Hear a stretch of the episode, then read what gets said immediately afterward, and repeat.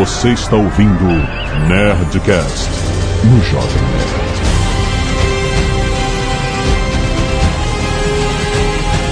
Landa, landa, landa, nerds! Aquele show todo Jovem Nerd, eu quero ver tudo explodir, rapá! Fala galera, aqui é o amigo imaginário e para o alto e avante! Aqui é o Tucano e Jovem Nerd, que filminho excelente, hein, meu Ah, amigo? não começa, não começa, que é daqui a pouco. Boa noite, bípedes. Finalmente um filme de macho pro super-homem. Aqui é o JP e a minha sunga é azul.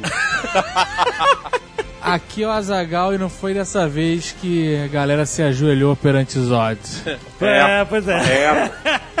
Muito bem, nerds, estamos aqui pra fazer a nossa mesa redonda nerd, porque, assim como o grande público, tem gente que amou o filme do Super-Homem novo e tem gente que odiou o filme. Então nós vamos discutir, a peleja vai começar logo depois do e-mail. Canelada.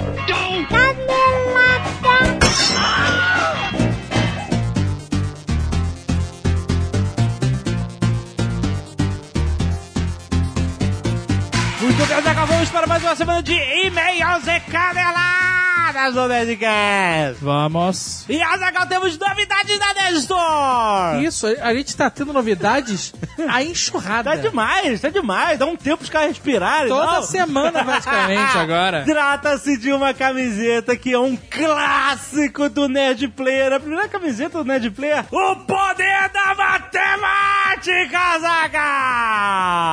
É isso aí. Quem viu, viu.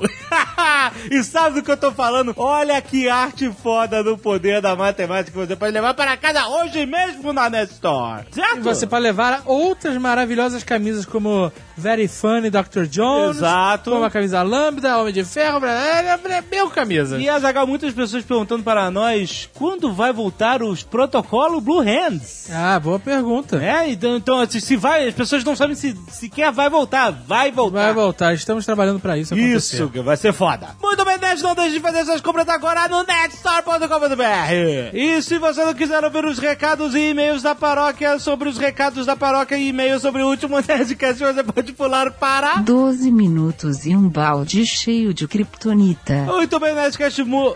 Muito bem, Nerdcast. Muito bem, Azaghal. Muito bem, Nerdcast, parabéns. Muitos e-mails. Enquanto os Skynet rolando. Cozinha dos Nerds, vários par... par Vários partos. partos. É, porque não é fácil cozinhar. Vários partos e vários pratos.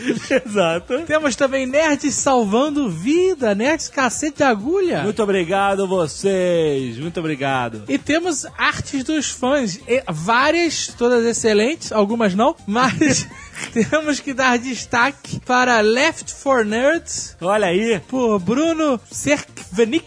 É isso? Eu acho que é isso. Ele fez baseado no nosso Nerd Player de, de Left 4 Dead. Foi muito bom. Muito Olha bom, aí. cara. Temos também a arte Azagal's Ride por Davi Lisboa Vargas. Excelente. E Nerdcast 329 na Reversal Russa, por Marco Porto. Eu não entendi seu e-mail, seu desenho. Eu não sei se eu esqueci o que, que foi o tema do Nerdcast. Será que nós estamos amando robôs gigantes? Eu sei, eu gostei do. pro- eu gostei, Lusta, ficou foda, mas realmente. maneiro. É, me desculpe a idade. Muitos vídeos enviados, links enviados, contas de canete, confira tudo aí. Certo. Mário Manfredini Catacrese, esse é o apelido dele, 26 anos, arquiteto e urbanista, fiscal do Conselho de Arquitetura e Urbanismo no estado de São Paulo. Sobre as questões das telhas das casas antigas serem feitas nas coxas dos escravos, isso é mentira. Ah, não, cara, não acaba com... Porra, cara, eu falei pra não acabarem com essa história que é muito maneira. Sou arquiteto e urbanista e nas aulas de História da Arquitetura isso foi desmentido, pois é impossível fazer uma telha que precisa ficar horas no sol para secar e endurecer. Ué, mas ela não pode ser moldada na coxa? Bom, isso teria que ficar na perna de uma pessoa, além de ser perigoso para o escravo, e lembre-se que escravo era dinheiro, um escravo doente ou morto era perder dinheiro. E mesmo que falem que era só para gerar o molde, olha aí, da peça, também era impossível, pois no momento que você retirasse a telha da perna do escravo, ela iria se quebrar é, e além, ou se deformar. Além disso, os escravos teriam que ter tamanhos absurdos para que cada telha tivesse aquele comprimento normal. Na verdade, eram usados os moldes de madeira em formato de côncavos. E a diferença de tamanho e irregularidades nas peças eram devidos a diferentes tamanhos de moldes, que eram feitos artesanalmente. Então, cara, da onde vem nas coxas? Odiei esse e-mail, cara. Odiei. Por quê? É, eu preferia ficar com a lenda. Você preferia assim, você preferia a lenda. Eu preferia. É muito mais divertido do que moldes de madeira É, irregulares. exatamente. Tiago Veiga, desenvolvedor SAP. Sabe? Você faz áudios alternativos? Ou você faz a tecla, SAP? 33 anos, Brasília, Distrito Federal. A tecla sabe do controle é com ele. É, é, deixa ele, que- eu... ele calibra ela. eu... Exato. Ele desenvolve a tecla. Essa eu vou fazer verde. Essa vai ficar maneira. Pra essa TV LG. Olá, galera. Canelada no Nerdcast 371. Quando falaram do padre Roberto Landel de Moura. Sou rádio amador e preciso defender a classe. Realmente, esse grande pesquisador brasileiro ficou no esquecimento. Mas isso não quer dizer que ele não agiu e nem foi reconhecido. Padre Landel chegou a patentear seus inventos tanto no Brasil, em 1901, quanto nos Estados Unidos, em 1904. Olha aí. Recentes levantamentos revelaram que, em certo momento, o padre manifestou por carta a vontade de doar seus experimentos ao governo britânico Olha aí. justamente por ser tratado com descaso pela população que o considerava um maluco, quanto pelo governo, que não dava a menor atenção ou apoio ao invento. 113 anos e ainda é a mesma coisa. Qual invento mesmo? O rádio, pô. Ah, ok. Porém, para comemorar os 150 anos de seu nascimento, a presidência da República, por meio. A Brasil, tudo é chato.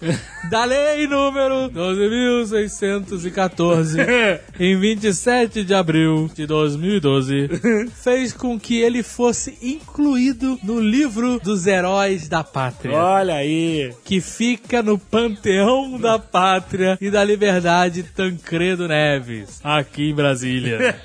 Este livro interessantíssimo é feito de aço Olha aí. e contém os nomes de alguns heróis nacionais como Zumbi dos Palmares, Santos Dumont, Duque de Caxias, Tiradentes, Controvérsia e outros. Olha aí. Fica a dica para que, se possível e interessante for, tomar o rádio como assunto. Ah, isso vai bom, com certeza. Pô, e o Bruno vai se amarrar. De um Nerdcast. Pois, verdade, Blue Hand é rádio amador também. Pois este instrumento ainda é usado até hoje. Olha aí. Foi precursor de toda e qualquer comunicação sem fio da era moderna. Os desdobramentos do rádio, suas formas de transmissão, a arte das antenas, códigos, telefonia celular e wireless, ponto. Um forte 73 para vocês. Pergunte ao Bruhand o que é isso. Olha aí. Muito bom. Putz, Vamos botar o Blue Hand pra conversar com ele, cara. Vamos, vamos. Em, em- em código Morse. Francisco Diniz, também conhecido como Chico Diniz Futuro. Futuro? 24 anos, cineasta, Rio de Janeiro. Ok. Olá pessoal do Jovem Nerd. Após ouvir o último Nerdcast, Caneladas da História, recordei de minhas aulas no primeiro período de faculdade, quando se falava sobre as caneladas da criação do cinema. Ou melhor, onde? Muitos acham que o cinema foi inventado nos Estados Unidos pelo próprio Thomas Edison, apelidado por mim como fanfarrão das mil patentes. ninguém acha isso. Alguém acha isso? Eu Mas que, que não, como assim, cara? Cinema foi inventado pelos irmãos Lumière. É o que é, mas outros dirão que o cinema foi inventado na França pelos irmãos Lumière. E poucos irão mencionar que na Alemanha os irmãos. Ah, caraca. Skla- Skladanowski. Sklada, Skladanowski poderiam ser os verdadeiros criadores do cinema. Parece impossível em três pontos distintos do mundo uma invenção ter surgido assim de repente. Mas a criação não foi a mesma? Como assim? Esse texto tá confuso. ele, é, ele é cineasta, não é roteirista. Bem, Edison criou, ou não, lembre-se as patentes, o cinetoscópio, que parecia um daqueles rádios gigantes dos anos 50 que tinha um visor que por 5 centavos você podia ver um curta numa pequena tela. Os irmãos Slakadowski criaram o Bioscope, um projetor, não da maneira clássica que você deve estar pensando, e os irmãos Lumière o cinematógrafo, que além de filmar também projetava. Eles criaram o cinema, ponto final. É, é Eu consigo filmar e projetar. Pronto, vamos ver o filme? Vamos fazer o filme? Vamos, vamos ver. Apesar de historicamente os irmãos alemães terem direitos de datas para entrar na briga de quem foi o primeiro criador de cinema, eles foram meio esquecidos, pois a invenção deles, diferente da de Edison e dos Lumière, não estava inicialmente voltada a conseguir dinheiro. Ou seja, a briga ficou numa disputa separada pelo Atlântico, e isso naquela época era um pouco complicado, e acabou que foi justamente o que enrolou a cabeça, porque na América ficou conhecido como Thomas Edison com mais uma pedra. Ah, não tem vírgula. E- Enquanto na Europa os irmãos Lumière, esses que diziam que o cinema não iria durar muito. Sorte nossa que eles estavam enganados. O cinema foi tão incrível que em apenas seis meses depois que passou o primeiro filme pago tradicionalmente, chegou ao Rio de Janeiro pelo italiano, trazido, né, pelo italiano. Tá, é isso aí. Pascoal Secreto. Secreto, é... Fica aí mais um italiano pra Zago admirar. Ou não, né? O cara que trouxe o cinema pro Rio. Cara, pro Rio.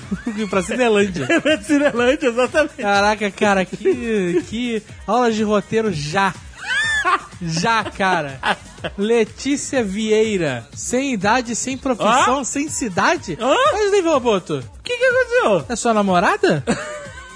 Como passou? Como passou por você, cara? Ah, deixa eu dar aqui? uma bisoiada aqui pra ver por que que passou. É, deixa eu ver. Não foi dito, rapaz. É complicado. Não sei o que, ponto de Canelada, vista. XD. Segue em anexo fotos minhas para os Slave Roboto. Olha aí. Não é Slave Roboto. Eu, mal, É Evil Roboto. Roboto, exato. Roboto. Não vamos ler nem fudendo. Não, não, passou. Vou dar um expor ao público. O quê? Que porra é essa? O quê? De passar e-mail que não tem informação. Não tem idade, não tem profissão, não tem cidade. O que tá fazendo aqui na pauta? O que está fazendo? Não vou ler. Não vou ler. A Letícia Vieira perdeu a oportunidade de uma vida. Porra, De figurar. Não de- exagero. É mais importante que tá no livro de prata de metal do, do, do Zumbi dos Palmares lá. Poderia estar eternizada No Nerdcast. no Nerdcast, sem decreto-lei, sem chatice. Mas não, você não cumpriu o protocolo. O protocolo. O, mal, agora conversa com o Ivo Roboto, que ele É. gostou de você. Exatamente. Sem saber sua idade, sua cidade e sua profissão. Foi só pelo nome e pela historinha que você contou que a gente não vai ler.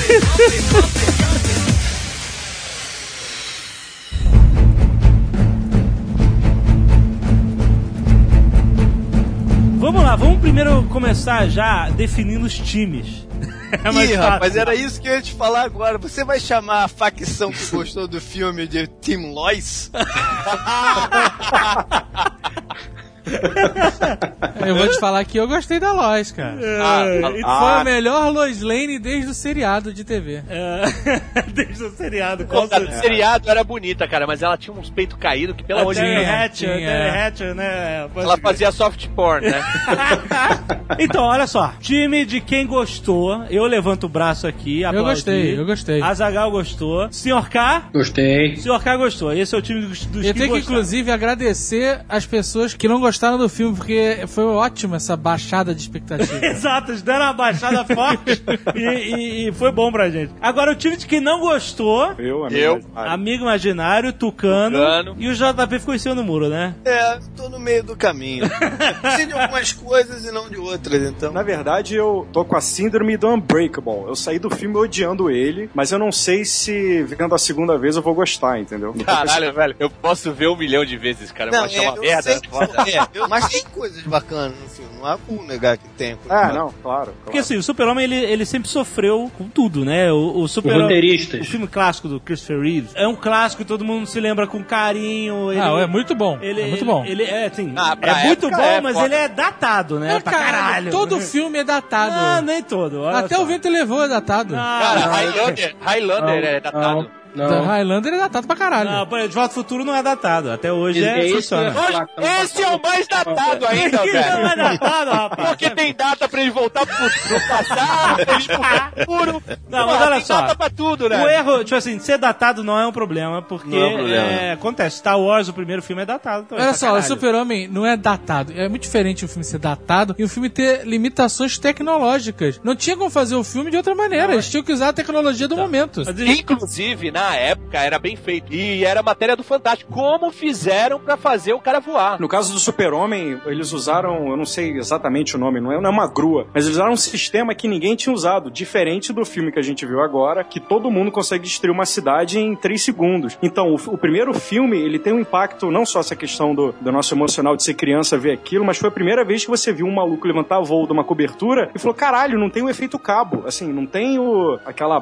quais de filme Eu- chinês, sabe? Eu vou falar uma parada que talvez eu tenha sido o único de nós aqui Que viu o cabo. foi ver o Superman no cinema. Caralho. 78. 78, olha aí. É, eu quando criança no cinema, detestei o filme a ponto de que eu saí no meio. Que isso, rapaz? A questão do, do Superman é, clássico é que ele não é um filme de ação, cara. Eu, enquanto moleque de 5 anos, fui pro cinema ver um filme de ação e eu detestei aquela porra parada do jeito Assim, que tava. é- Ah, eu vou te falar que esse filme que tá nos cinemas hoje, O Homem de Aço, é o primeiro filme de ação do Super-Homem. Esse é o ponto principal que eu não gostei, cara. Esse filme de ação é só um filme de ação. Não, que isso. Não, na verdade- Que mais tarde, revendo adolescente e tal, eu passei a gostar. Por quê? Porque ele é um filme mais denso. Esse de agora, você só.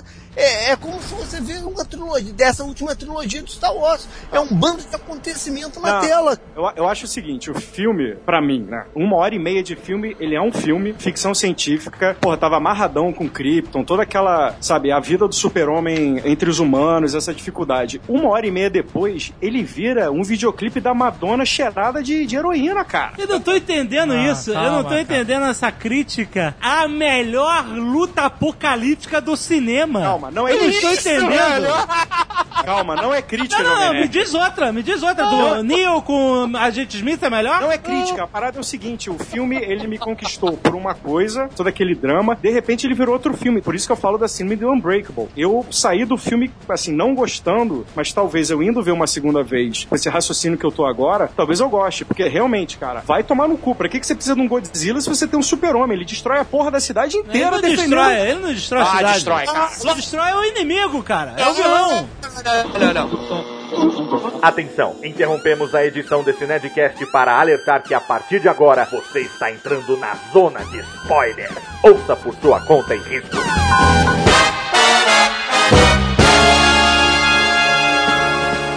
Nego no, no- no posto de gasolina e explode o posto de gasolina. Embora não apareça as pessoas explodindo, você pode ter certeza que inocente não morre. Exatamente. Isso é o lado bom do filme. Todo mundo aqui já viu porrada de pessoas brigando na rua, assim, desconhecidos, né? Sei lá, o pipoqueiro brigou com o padeiro. Todo mundo É, já tô- viu tô que o estilo, de, o estilo de luta é mata-cobra. o super-homem, cara, de uma hora pra outra, ele vira um mestre... cha- e, Cara, ele sabe lutar melhor que qualquer um, Caraca, cara. cara, eu- vocês viram outro filme, não, a gente não viu o mesmo filme.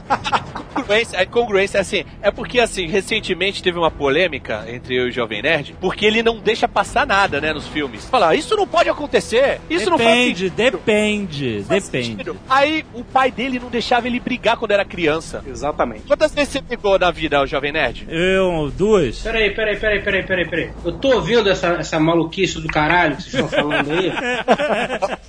Mas tudo tem um limite nessa merda dessa vida. Primeiro, é óbvio que ele não podia brigar quando era criança porque ele ia atravessar o cara com o soco. Por isso que ele entra na porrada que nem um boi ladrão a porra do filme inteiro, durante a luta, durante a luta. Ele tem técnica, ele virou um Ele mestre não Shaolin. Peraí, cara, onde que ele virou um mestre Ele não Shaolin? Ele sai voando e arrastando o Zod pra longe e falando: Não bate na minha mãe, não bate na minha mãe. que técnica é essa? Do be- Técnica do bebê chorão? Ele mata o Zod no final como se fosse um, um SEAL. Ah, mas ele Ah, viu o filme, que nem a gente, Exato, rapaz. cara. Tu, tu nunca viu o filme? Tem que ter arrancado a cabeça dele, assim. fode, mano. Pô, Tanto que ele deu um batalhão no Zod pegando pelo braço, deu um batalhão todo errado. Tudo Cadê a errado, técnica? exatamente. Eu vou te falar, eu, eu acho que eu não vi técnica nenhuma também, mas eu achei, cara, chata a luta, cara. Que isso? Chata a luta, Não, chata, não. cara. Como assim? Dragon Ball Z, né, cara? Caralho, É, Dragon é, Ball Z. Isso, isso é um elogio. Não, não, olha só, eu, eu, eu quero perguntar, esse negócio de Dragon Ball Z é uma limitação das pessoas? Eu quero saber o seguinte, você viu o super-homem dando Kamehameha? Eu não vi. Eu não vi ele fazendo bolinha de energia e, e Genkidama e sei lá o quê. Você viu ele voando em cima de uma nuvem? Eu também não vi. É, você viu ele usando rabos? Ele tava com um rabo, ele não era o cara. Macaco Olha, se a gente falar para ele, eu não tenho a menor ideia do que você tá falando, não sei o que, que tá acontecendo. O, o- o- a parada é a seguinte, eu achei a luta chata, cara, porque era uma pancadaria sem nexo, cara, na parada. Não é sem nexo, cara. São seres super poderosos se batendo, cara. É Agora, isso. agora, agora, Não pergunta. tem necessidade de fazer daquele jeito, Mas cara. claro que tem, cara. Isso são anos e anos de ver isso nas páginas de quadrinhos e você, Não. caraca, seria foda ver isso num filme. e Jovem Nerd, viu. olha só, cara, ele era o inimigo do Super-Homem, era o General, General Zod, não era o Jardineiro Zod. O General Zod ia dar uma coça no Super-Homem, cara. E digo mais, ia dar uma coça no Joel, o porteiro do Azagal. Segundo diz, explica no filme, cada um nasceu pra ser uma coisa. O Joel, ele é cientista. Agora bota o Einstein pra lutar com o Rickson Grace, cara. Exatamente. Mas luta um milhão de anos e o Rickson vai ganhar todas as vezes. Mas ele é, ele é cientista estilo Tony Stark. Ah, não. Olha só, presta atenção. Vocês estão encarando um filme de super-herói com o peso de um filme de ficção científica e não é não são, Então são duas esse é o medidas. problema, cara. São Você duas medidas. de- são duas medidas, maluco. Primeiro, que a gente fez um Nerdcast sobre ciência dos super-heróis e viu que a ciência passa muito longe de qualquer coisa relacionada aos super-heróis. eu, não tô questionando. É, é. Então, peraí. Então, por exemplo, quando eu não deixo nada do Prometheus escapar, é porque Prometheus é um filme de ficção científica. Agora, esse é um filme de super-herói. E é normal se deixar coisa passar. Mas olha só, sobre a luta do Joel com o Zod, cara. O, o Zod, ele tava pegando leve, porque o Joel era um cientista, e no final o, Jo- o, o Zod matou ele, cara. Não, não, porque ele deu, um- olhar- deu uma vacilada. E o- o- olha só, o Joel era Para de cientista chamar de Joel, pô. e fez uma puta armadura, fez uma puta armadura, se montou todo pra ir lutar com o Zod. Deixa eu ver se eu me explico aqui. Eu não tô querendo fazer sentido do cara dar um soco no outro e o cara voar um- quase um quilômetro porque levou um soco na cara, entendeu? É. Isso, isso não me importa com essa porra, entendeu? Pode fazer isso. E pra mim também não, só é chato, É, né? pode fazer isso. Só é chato. Chato, maluco. Malo. Chato. Você foi ver o filme que você tava querendo ver mesmo? Um filme de super-herói? Peraí, posso fazer uma pergunta? Vocês queriam ver o quê? Vocês queriam ver criança filosofando sobre sola de sapato? Não, cara, mas é exatamente sobre isso. O filme Porra. começa com criança filosofando sobre sola de sapato.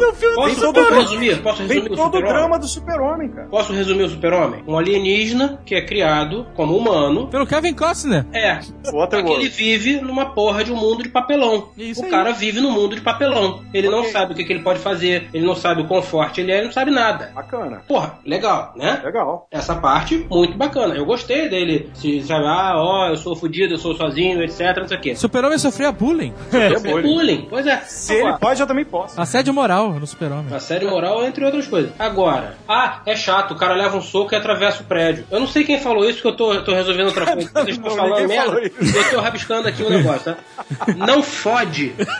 Não, não, não, Tá bom? não é verdade. Ó, peraí, peraí, peraí. Aplausos. Pela primeira vez, a pergunta que todo mundo que já leu Super-Homem, pelo jeito vocês nunca leram esta merda, então tudo bem. Pela primeira vez, a pergunta que todo mundo se fez que era: e se o Super-Homem tampasse na porrada com alguém, pau a pau, numa cidade, o que aconteceria? Foi mostrado. Aconteceria aquilo. Exato. Cara, mas o filme não é sobre. O filme não começou assim. Ele Mas, vem- cara, mas aí. É, não começou assim e ficou assim, cara. Sabe o que É- acontece? Pra mim, o Super-Homem é o From Dusk Till Dawn do Tarantino, versão ficção científica é, super-herói. Uma hora de filme é de bandido, outra hora é uma diferença de maluquice. expectativa. A diferença de expectativa. Eu também Tem acho, gente- eu também tem acho, gente hein. que queria ver o videogame que foi a parada e tem gente que vê- queria ver o filme dramático que é a base da história do super-homem. Quer ver o filme dramático do Super-Homem e ver aquela outra merda que foi feita anteriormente. Aquela Ok. chata pra caralho. Aquela é porra daquele homossexual coisa, com aquela, aquela cueca vermelha voando pra lá e pra cá. E não faz porra nenhuma. Caralho, mas você é o super-homem. Ah, mas eu tenho dificuldades de levantar um barco. Ah, deixa eu falar, ó, mas ó, tem uma coisa, tem uma coisa, ele não é super-herói, né, vocês estão falando muito de super-herói, ele não é super-herói, é só um ser super poderoso, porque Mas herói ele não é. Lembra do Batman? Lembra do Batman? O primeiro Batman? Não, não, a gente tá falando de super-homem. Batman é outro cara, não sei se você não leu, não leu, parece que não, parece que nunca leu a revista do Batman, mas é outro super-herói. Não, não é. É o mesmo super-herói, praticamente. Não, Agora falando sério, lembra do primeiro Batman? O Batman Begins? Qual do, do... É o Begins, Ah, o Begins, não é do, do Keaton, Nolan. não, né? Tá bom. Não, não, aí. Não, não, do Keaton não, né, porra?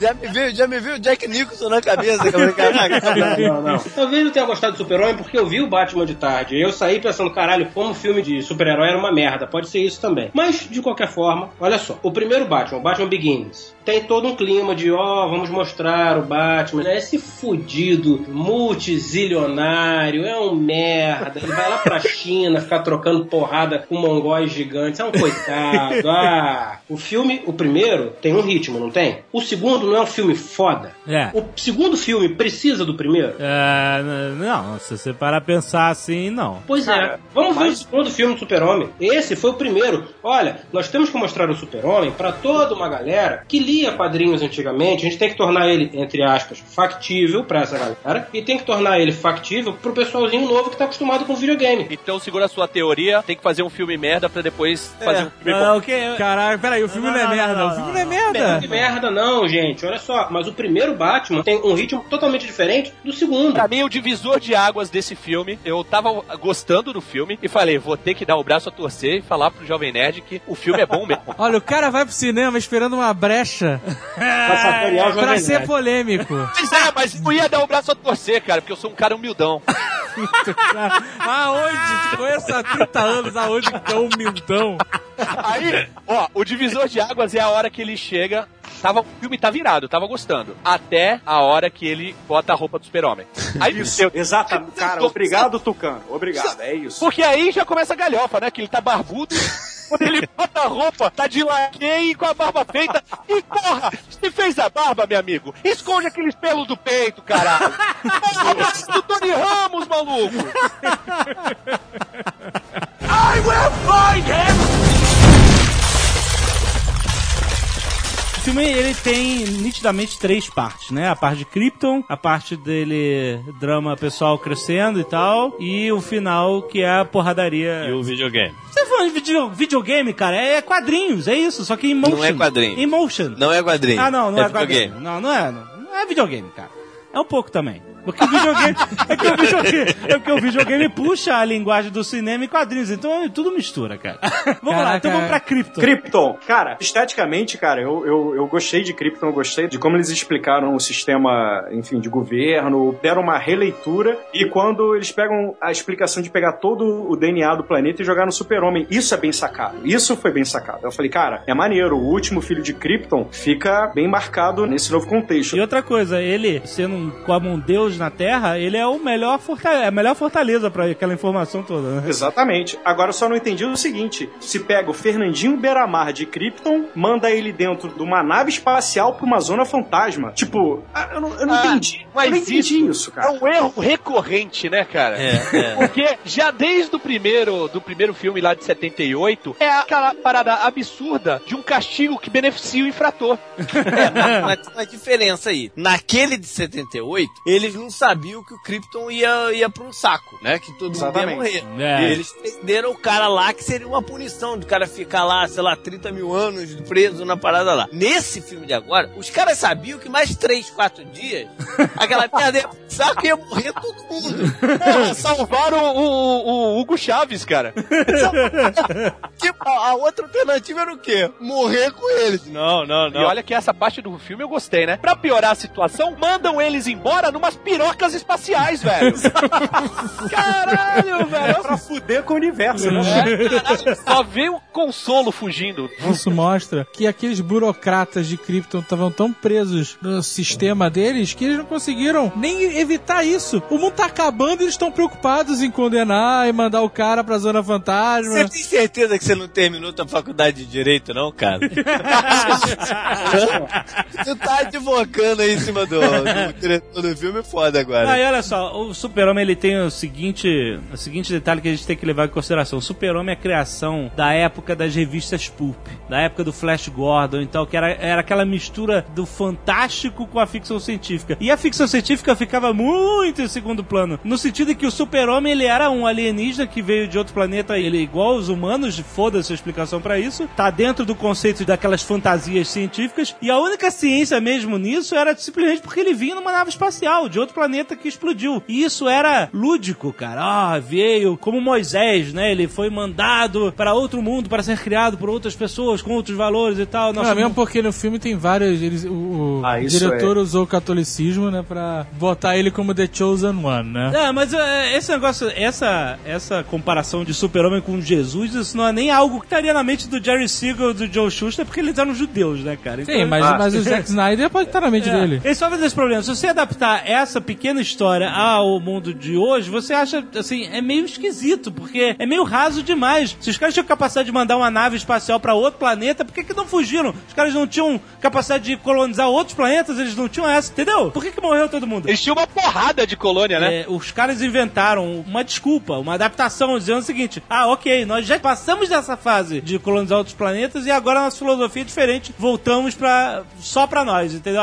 Isso tudo tá abandonado. Não, mano, você tá rindo, mas isso acontece em ficção científica. Isso é um conceito que você pode dizer: sim, eles abandonaram por X motivos. Não deu certo a empreitada fora do planeta e os caras voltaram. Pode ser por motivos religiosos, eles podem viver uma teocracia que obrigue as pessoas a isso. Eles viviam em um em uma sociedade diferente da nossa, né? Uma sociedade de eugenia, né? De classes, né? Você nascia pra ser isso, pra ser aquilo e tal. Tudo bem que a Alemanha vive assim hoje. Essa é uma, é uma trama meio blá. né? Não, mas olha só, mas tô falando o seguinte: aí que você vai decidir se você vai deixar isso passar ou não vai, entendeu? Mas eles criaram um argumento. Não foi assim do nada. Porque as pessoas questionam isso. Como é que eles mandaram um bebê e não entrou mais ninguém na nave até, até o. conseguiu explicar por que, que eles não saíram pelo espaço. Cara, mas tem uma explicação, Pra- tem uma explicação. A partir do momento que eles pegam todo o DNA do planeta, né? O, o Joel pega todo o DNA do planeta e joga no super-homem, ele sabia que ele e mais nenhuma outra pessoa teria o comprometimento que o super-homem teria, porque ele ia ser criado numa outra civilização. Ele seria criado com outros princípios, porque mas- Krypton estava condenado. Peraí, peraí, Krypton estava um condenado.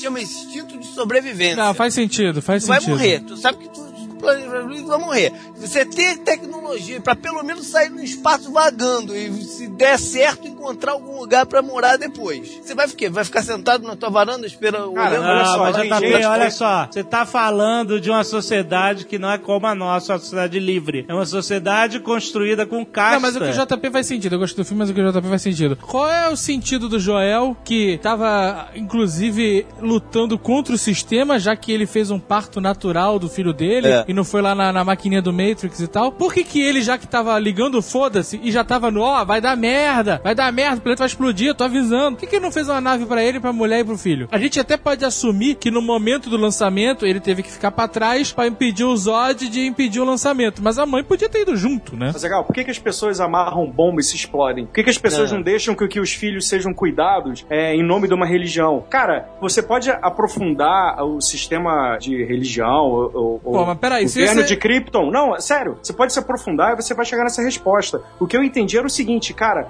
eu não tenho, eu, o Joel e a mãe, a gente não tem espaço nessa nova Krypton que vai nascer no nosso filho. Era muito mais do que se salvar, mas reconstruir uma civilização com preceitos morais melhores do que eles tinham. Vocês estão se esquecendo de uma cena logo no começo que o, o Joel tá falando lá pro conselho, falando assim que Krypton, como ele tinha previsto, vai explodir e os caras chegam e falam assim: "Você está querendo dizer o quê? Que nós devemos evacuar o planeta?" Aí ele fala: "Não, porque já estamos todos mortos." Todos menos meu filho, que esse eu dei um jeito de salvar. Lembra- Filha da puta. Lem- Lembrando, isso só foi feito dessa forma porque todo mundo sabe que tinha que vir sozinho e ser criado pelos terráqueos do caralho. Então, isso Pô, é eu acho que seria mais desculpa. verossímil. Eu acho que seria mais verossímil se o pai tivesse feito uma nave pra três. Aí morre o pai no lançamento, beleza? Ah, não, tem que segurar o Zod. Morre o pai. E aí a mãe sai fora com o filho, só que morre também na viagem. Olha e aí chega o filho. Então, ok, você poderia ter feito assim. Porque sei lá, tá todo mundo morto, mas não morreu todo mundo. Essa que é Então, a final. então, como o Jovem Nerd falou, você pra assistir o filme tem coisas que você deixa passar. Não, Essa- então, exato. aí que eu falei. Eu Só falei, que não quer dizer que é bom. Você vai ter que deixar passar ou não. Mas caralho, você tá querendo teimar com a história do super-homem que foi contada em todas as mídias do super-homem. Nos filmes,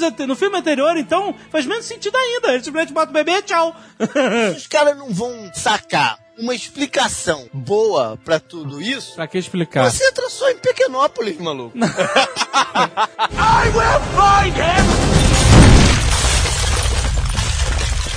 corre aí no, no boato que um- de uns 10 anos pra cá, tinha um cientista que tava num, num laboratório desse vendo a porra do céu, deu um erro no computador e viu que em, sei lá, 24 horas ia cair um meteoro e ia destruir a Terra. Aham. O que que ele fez? Nada. Ele não avisou ninguém. Correu ele ia pra fazer o casa, quê? meu irmão. Ele co- é, não, ele foi pra Correu casa. pra casa, ligou pra uma porrada de gente, falou uma porrada de verdade, correu tudo no cartão, Bateu na passou mulher, a mão na bunda do porteiro, mijou pela janela. A gente não sabe quanto tempo o Joel sabia que Krypton ia ser destruído. Tipo, caralho, a gente tem três dias, a gente tem uma semana. Não fica claro isso no ele, filme. ele falou, ele deu a entender que já vinha batendo nessa tecla um tempão. Cara, cara, eu posso Antes- bater numa tecla durante dois dias. Ele Falou, galera, tô avisando, Não, não, não, amanhã não. vai dar merda. Dá a entender que ele já sabia há algum tempo, tanto que ele construiu uma nave pro filho dele.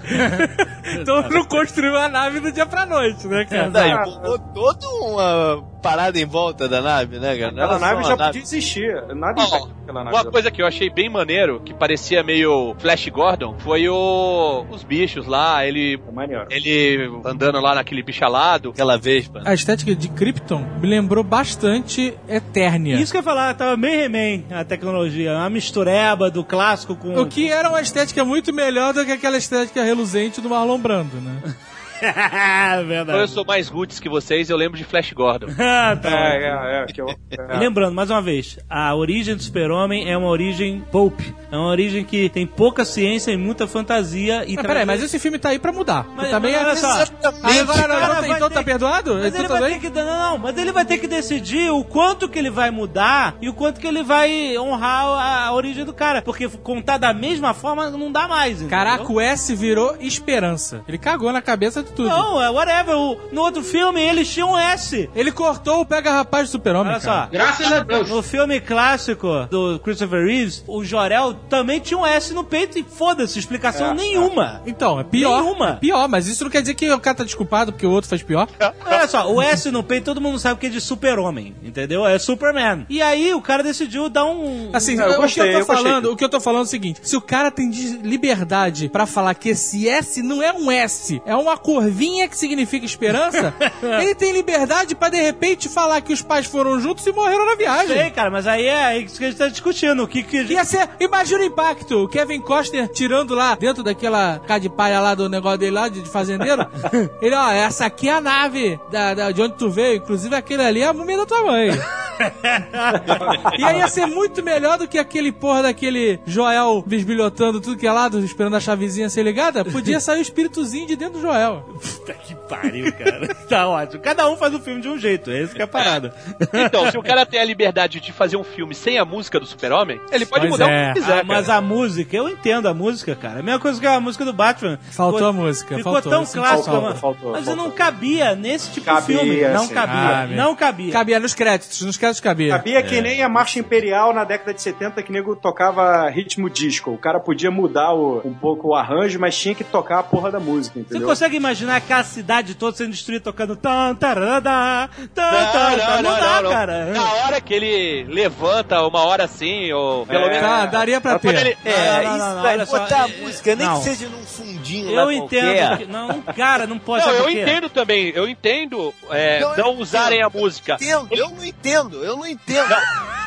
Mas olha só, eu acho que esse tema pertence a uma outra identidade do Super-Homem. Assim como a música do Danny Elfman, do Batman, que ficou clássica, que foi usada também na toda a série de desenhos do Batman na década de 90 e tal, ficou super eh, marcada como a- o, o tema do Batman. E aí eu vi uma crítica de um cara falando assim que o novo filme do Batman não tinha um tema. Não tinha um tema, mas a trilha sonora do Hans Zimmer funcionou bem no Nolan. É, sensacional. Não funcionaria a música do Batman temática, super quadrinhos, caricata, naquele filme Dark, entendeu? É, isso eu Tá, concordo. tá. Isso eu concordo. Eu, eu concordo também. Eu aceito que não tenha música. Mas já que não tem a música, se o cara teve culhão de não ter música porque é pra reescrever o Super-Homem, Aham. então manda um Bernard Cornwell aí. Reescreve tudo, velho. O Lancelot é um filho da puta, é o inimigo do Arthur, não é o amigo. Faz tudo entendi. diferente, foda-se. Toca o foda-se. É, Lois Lane uma cafetina. Muda essa é verdade. Cafetina é Tanto- foda. ele tanto fez diferente que eu achei, até o fim do filme, que não existia o Clark Kent repórter de óculos. E eu tava achando legal isso. Era legal. Por que, que ele precisou fazer aquilo no Eu final? não sei, foi, foi a mesma coisa Essa de- sim é uma parada que era pra ter ficado no passado, né, cara? Exato, eu É também concordo. é. Foi, Foi pra dar um tapa na cara do sindicato do jornalismo. Não precisa de diploma essa merda. Exato. Exatamente.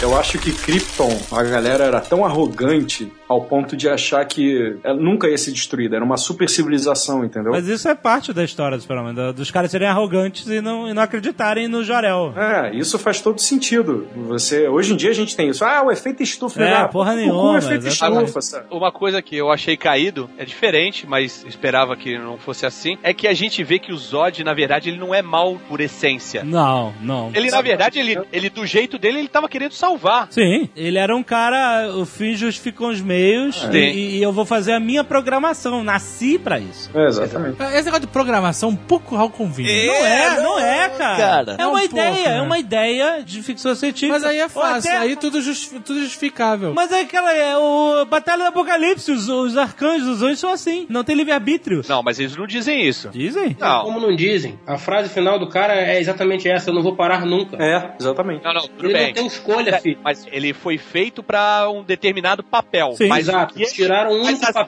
coisas- dele. Sim, mas as decisões dele, ele São tem. baseadas no que ele considera ser o melhor para a sociedade. Isso é uma decisão baseada num preceito do cara, entendeu? Uma coisa que tá dentro dele. Sim. E isso é um conceito. Você tem animais que vivem dessa forma no planeta Terra. Você tem abelhas, vespas, formigas e tal. São animais que vivem em sociedade, mas que cada um tem o seu papel. Não que os humanos de Krypton sejam zangões ou insetos e tal. Eles têm consciência de seus atos. Mas ainda assim, é uma a brincadeira da ficção científica é misturar esses conceitos. É uma sociedade programada. E como é que ela funciona? Se eles não tivessem livre-arbítrio, o Jorel não tinha tido o filho naturalmente. Exato. Sim, mas ele era um rebelde na parada, entendeu? Ele sempre tem um rebelde. Sempre Aí, tem, no então- Admirável então- Mundo Novo tem um cara. A programação dele era ser o Russell Crowe. Não, cara, olha só.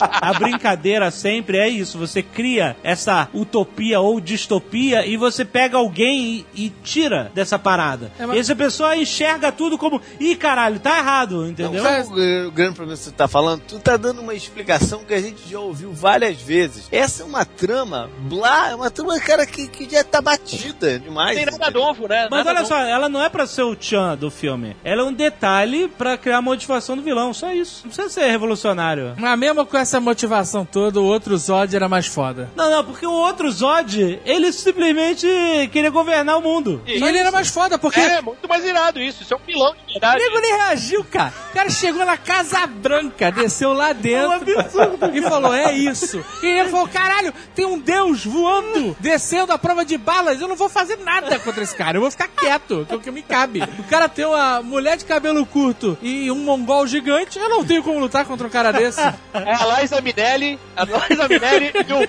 e o Miele mongol gigante, né, cara?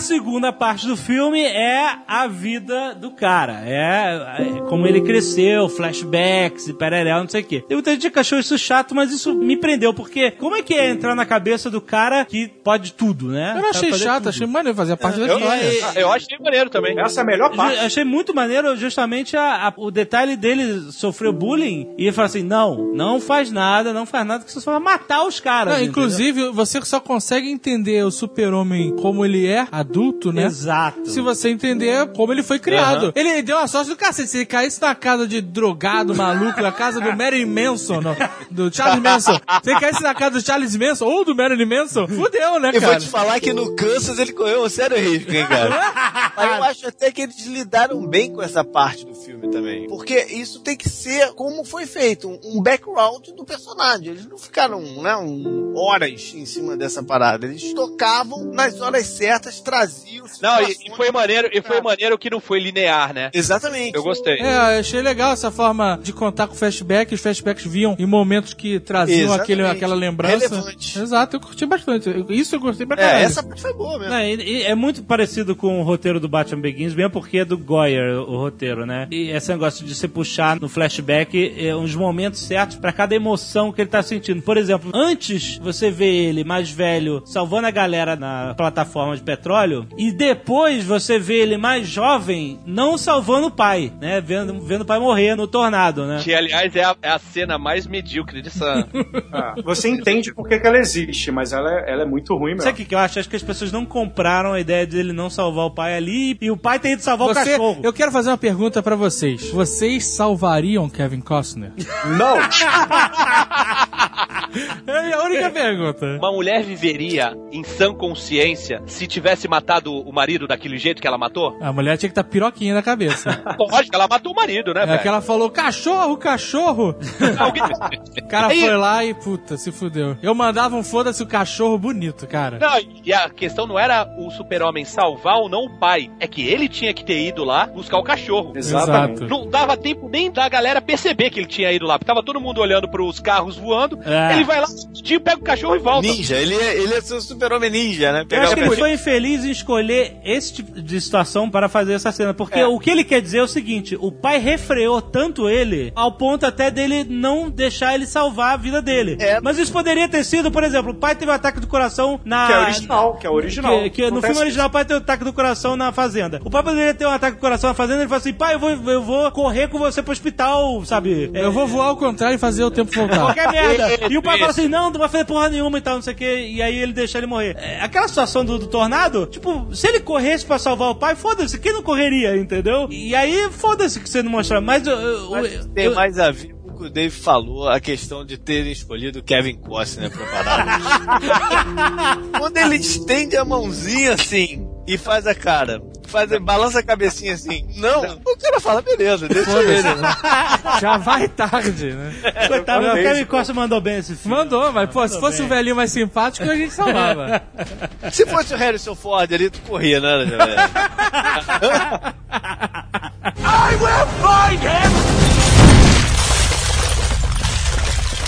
Eu acho que as pessoas sentiram falta, muita gente que é fã dos clássicos, do clima semicômico e tal, que era o Clark Kent fingindo que ele era um banana. Ah, mas aí É, foda-se. Entendeu? Aí quem sentiu Não, não, foda-se, foda-se gigante. falta mas nenhuma, esse velho. filme. Não, não, não, mas eu acho que eu acho que deve ter, porque esse filme, ele é Não, a não. galera do Nolan, entendeu? Então ele é um filme mais pro estilo do Se Batman tem, se tem, caraca, se tem reclamando de piadinha, vamos falar da música então. Porra, foda-se a do Clark Kent atrapalhado, né, cara? Quadrinhos é uma forma de expressão cultural que demonstra como a sociedade está naquele momento. Como ela se enxerga. É, a sociedade está bem, você vai ter um tipo de quadrinho. A sociedade está mal, você vai ter outro tipo de quadrinho. O Super-Homem foi criado numa época ali perto de- daquela época que as pessoas pulavam da janela. Então você tinha que ter um, ó, ó, alguma coisa que tirasse da cabeça delas aquela situação. Tanto que o Super-Homem inicialmente era praticamente um, um cara de circo. Era uma porra ridícula, né? Ele não voava, ele pulava. O que é muito bem ilustrado no filme, que mostra que ele não voa, ele pula inicialmente. Isso, isso eu achei legal. Ele pula e erra o chão, né? Exatamente. Exato. Agora, o fato dele ser contido, eu achei do caralho. Por quê? Gente, não é o super-homem. O super-homem vai ser no segundo filme. No primeiro filme, ele é um É alienígena. o Superboy. É, É tipo É. isso. Só que o cachorro, né, não, não ajudou. O cachorro não voa. Ele deu uma bicuda no cachorro. o cachorro voa.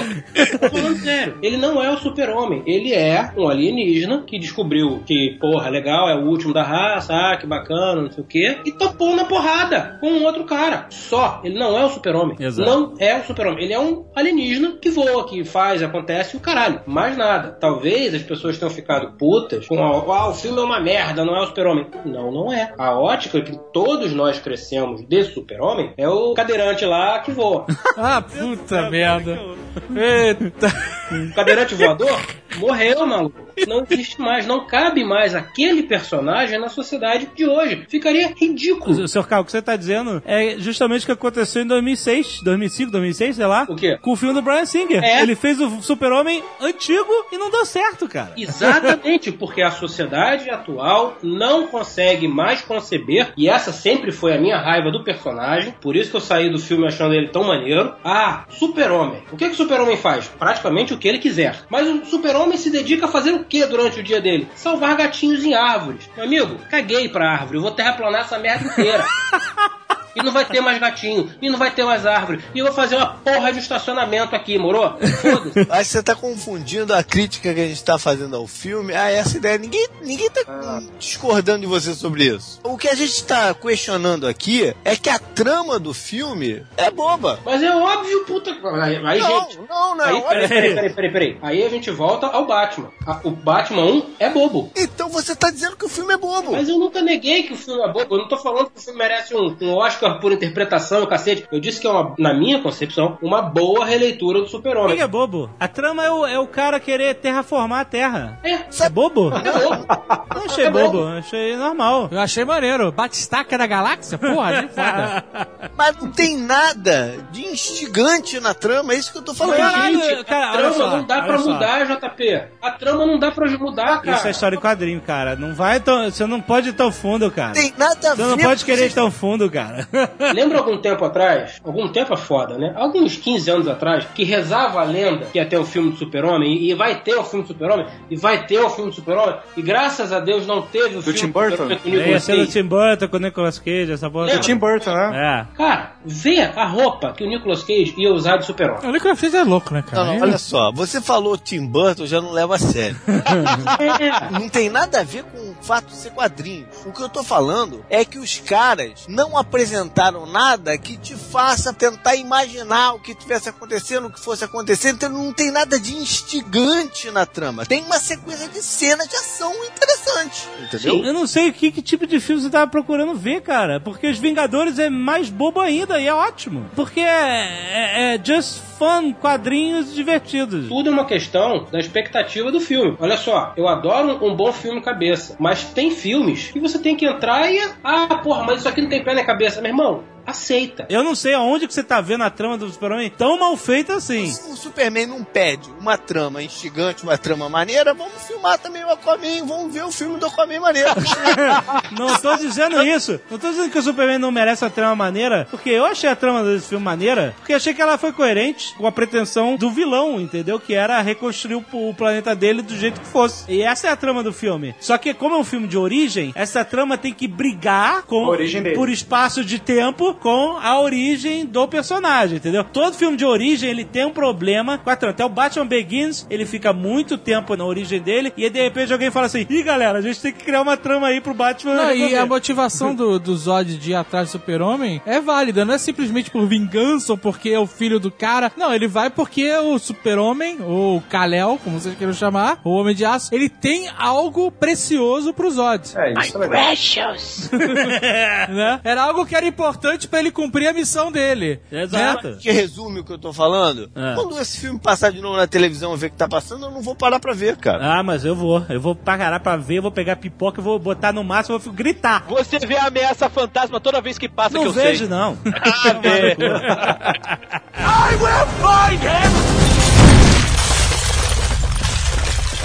Eu tô entendendo, de repente, o que o JP tá falando é o seguinte: já que a gente vai pegar um personagem da década de Blau e transformar ele atual, tirar toda essa coisa, enfim, engomadinha do primeiro filme. da- Então, cara, vamos mudar pra uma parada muito foda. E eles. Mas eu tô entendendo. só. Peraí, eu tô entendendo que o Jovem Nerd falou É. que você briga com a questão da origem com uma nova releitura. Mas eu tô entendendo o que o JP tá falando. Pra mim, o filme, ok, não teve esse problema, mas poderia ter sido um pouco mais ousado. Poderia ter sido um pouco mais. O filme- pronto, é isso aí. O Olha filme só, não me gente, encantou em porra só. nenhuma. É isso aí. É isso aí que o amigo tá falando. O filme não me encantou em porra nenhuma, não me trouxe nada de novo. É, isso que eu Cada, tô falando. cada um tá falando uma coisa e o que o Sr. K tá falando, que não é o Superman, realmente foi uma crítica de várias pessoas que eu vi nas redes sociais aí reclamando. Na verdade, nem tão reclamando, mas falando o seguinte: é um excelente filme, mas não é o Superman. É isso é o que eu tô relatando que eu vi Peraí. muita gente escrevendo. Olha só, peraí. Na minha opinião, tá? Na minha humilde opinião. Super-Homem é um personagem que nunca teve um roteiro foda. Exatamente pela dificuldade de botar um alienígena, praticamente um semideus, que vive num mundo de papelão. Todos os roteiros do Super-Homem, se você for pegar, não tô dizendo filme, tô falando história em quadrinhos. Vamos lembrar que isso é um filme baseado no personagem de história em quadrinhos. Todos os roteiros são bobos. A grande dificuldade do Super-Homem é que ele era um personagem que foi criado para exemplificar o melhor do mundo, o melhor da raça humana. Inclusive, ele é tão bom que só se ele fosse alienígena para ser assim, tá?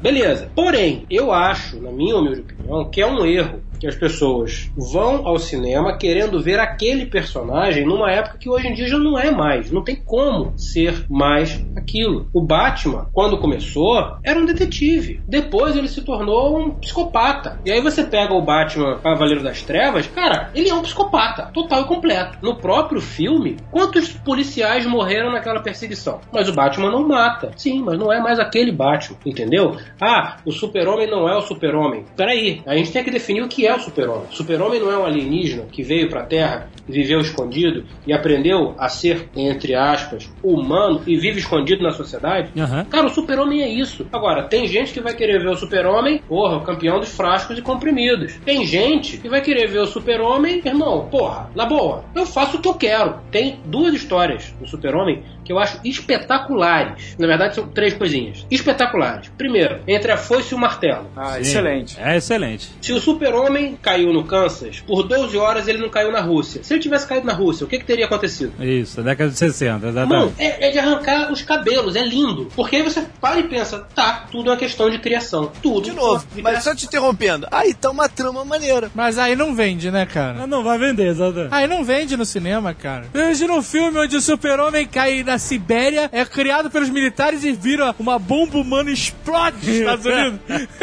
Olha só, tô falando que tinha que ter filmado isso. Eu só tô falando, tá aí uma trama maneira. Mas Diferente então, que não é uma trama maneira. Mas então, é isso que eu tô te falando, JP. Foram pouquíssimos roteiros que foram bons. Todos os roteiros de historinha do Super-Homem é um universo fora do universo do Super-Homem. Cara, olha só, os filmes de Super-Homem sofreram com tramas terríveis até hoje. Pois e é. eu estou incluindo os clássicos Não, não que só- todo mundo ama. Não só com tramas terríveis, como, na minha opinião, com falta de ação. O super-homem é o cara mais poderoso, teoricamente, Exato. o herói mais poderoso de todos, e não faz nada. Esmaga a mão dos sucrilhos, levanta uma ilha e não dá uma porrada, cara. É só isso que ele É faz. Difícil. O super-homem é um personagem complicado tu botar em ação. cara. Exato, mas, Ah, mas esse eu é o achei que eles- desafio dos Eu achei que eles foram bem sucedidos nesse filme, cara. Eu achei que eles foram bem É, Eu sucedidos. achei exatamente, porque olha só, no primeiro filme a trama é até mais da metade do filme não tem trama, porque é só origem, entendeu? Só origem, origem, origem, super-homem salvando pessoas, pegando. Aliás, isso é uma, uma coisa da era de ouro, do super-homem ser um herói urbano. Eu- é isso que as pessoas queriam ver naquela época: o,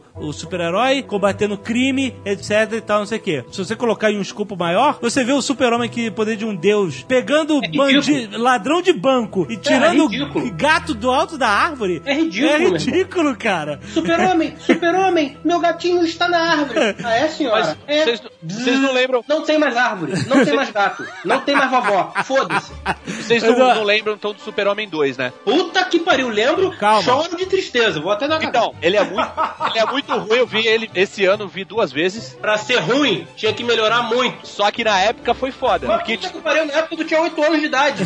porque Então. então, porque tinha ação. Não, mas olha só, presta atenção. A trama do primeiro filme, depois da metade do filme, que descobre que o Lex Luthor quer jogar um míssil, ele rouba um míssil nuclear e ele quer atirar o míssil nuclear na falha de San Andreas pra que São Francisco e, e adjacências virem uma ilha e ele venda essa merda de algum jeito. Olha que trama maluca, entendeu? Então a maior ação do filme é o super-homem pegando dois mísseis nucleares e jogando pro espaço. O segundo filme é o Zod querendo conquistar o mundo e aí é porradaria de kryptoniano na Terra. Porradaria, ia, ia. com aspas, porradaria.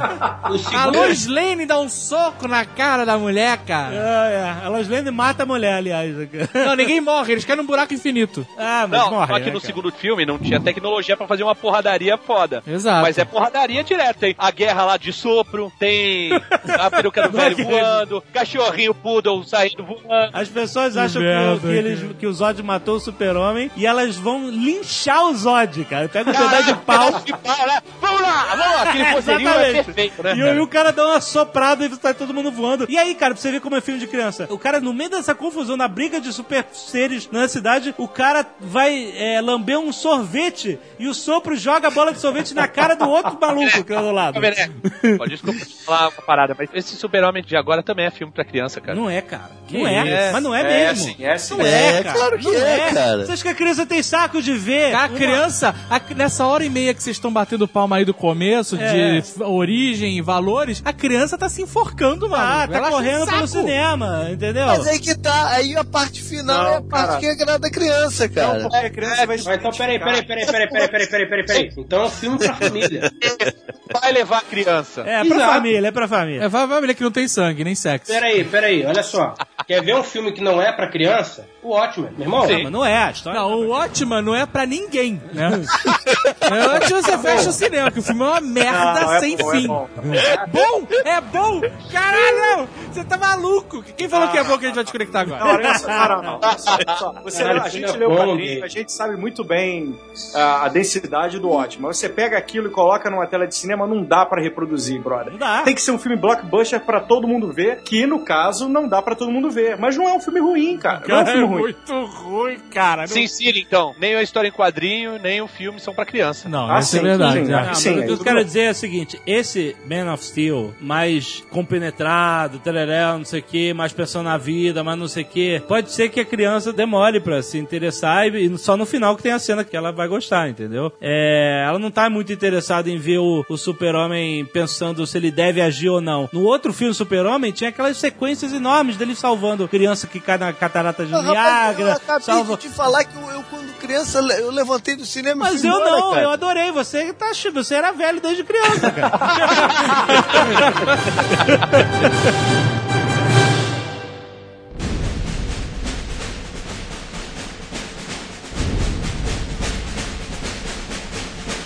Agora vamos pra terceira parte do filme, que talvez seja a que- maior geradora de polêmica, né? De, de divisão de gostos. Vou embora. Alguém irmão.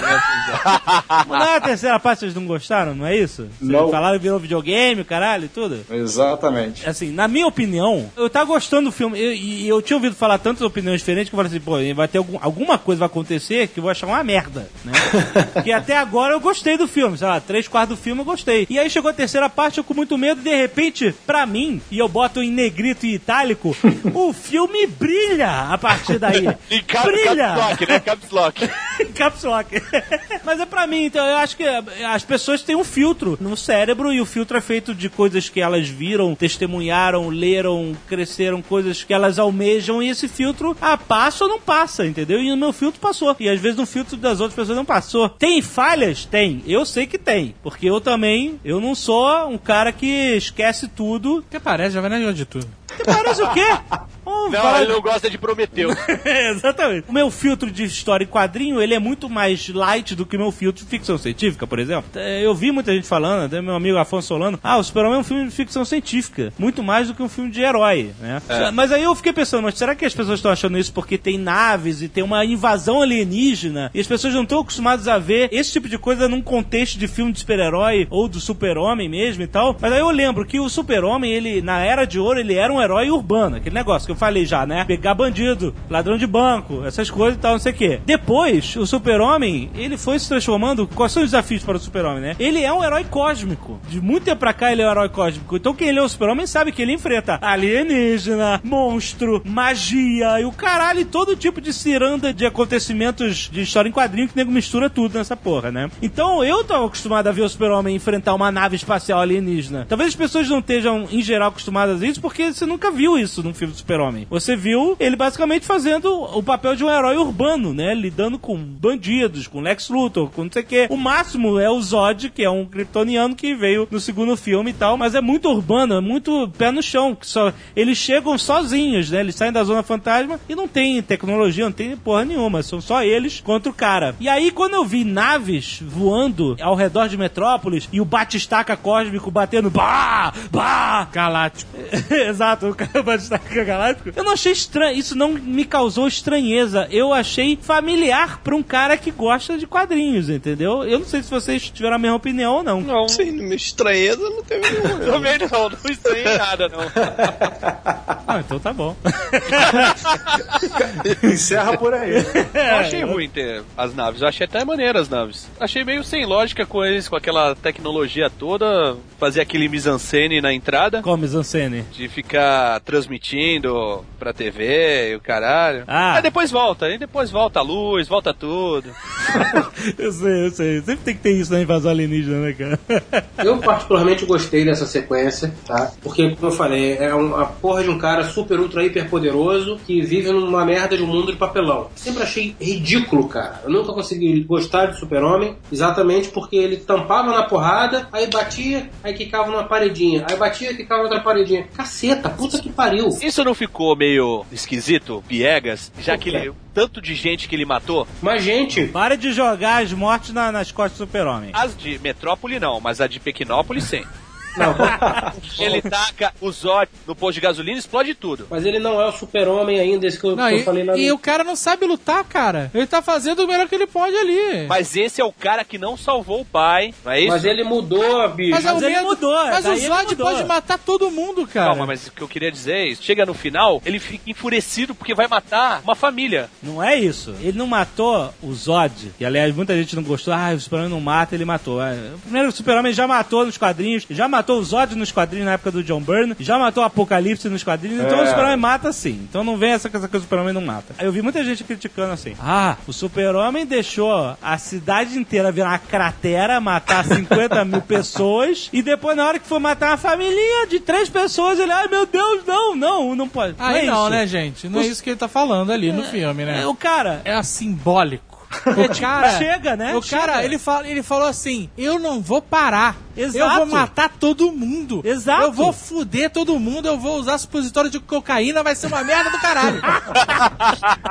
e aí o super falou: chega dessa porra. Porque Exatamente. a família, era- a família simbolizava o ser humano, a raça humana. A Liza Minelli chegou e falou que pra cada um que ele salvasse, eles iam matar um milhão. Aham. E ele não deu xilique. Ah, cara, Mas aí era bravata de, de guerra, É, maluco. porra, ele tá bom, então Ah, tá, bom. tá bom. Eu vou salvar aqui. Venhamos e convenhamos. Eu não tava afim de matar todo mundo pura e simplesmente. A ideia que me passou era: vamos ter uns animais aí de pets. Os que sobreviverem serão nossos pets. Não, eles iam matar todo Porque mundo, se cara. realmente a ideia fosse matar todo mundo, amigo, era começar a voar e atravessar prédio. Não, eles iam, eles iam matar todo mundo porque eles estavam mudando a É, atmosfera. eles estavam na vibe de matar todo mundo. Eles queriam É, matar todo O que eu mundo. querendo dizer é, vamos matar todo mundo com tempo pra caralho, porque a gente vai refazer a atmosfera, cacete. Não, vamos matar todo mundo pra agredir o cara pela sacanagem de matar todo mundo, é começar a atravessar prédio. Então, mas aí é esse momento que eles começam a atravessar prédio, já é o momento em que o Zod falou: Você tirou a minha alma. Eu queria reconstruir Krypton e você destruiu a máquina pra reconstruir Krypton e eu não tenho mais povo. Eu, eu fui feito pra defender o povo de Krypton e eu não tenho mais povo. E aí no final ele fala assim: Eu vou matar você e vou matar todo mundo, mano. Porque foda-se, acabou pra mim, entendeu? Então, e ele fala assim: Essa luta vai terminar com ou você ou eu morto. E aí aquele chega do super-homem foi aquele simbolismo dele. Eu vou matar um por um, maluco. Nem que seja aqui, ó, matando essa família. Eu vou começar com esses, quer dizer, vou começar, vou continuar com esses e depois é, é o resto. Então, E olha só, eu acho que era a família do Morrinder, hein? Podia E ter aí- deixado, pelo menos essa. Nossa, o que o super-homem falou foi chega, entendeu? Não foi pra salvar aquela família, foi pra salvar todo mundo, cara. Porque o cara ia matar todo mundo. Exato, Cara, exato. olha só, velho. Olha só. A cidade tá destruída. E ele chega e dá um beijinho na Lois Lane. Não, ok. Era Isso foi Adams, cara. anticlimático pra Era caralho. Cara. Era pra ele sentar e chorar e falar: Meu Deus, o que fizemos? Eu sei, eu sei que foi bem anticlimático isso. Eu também Porra, concordo o cara com ficou você. excitado com, a- com aquela destruição, velho. Supositório de cocaína mesmo, isso, cara. Não tem outra explicação, cara.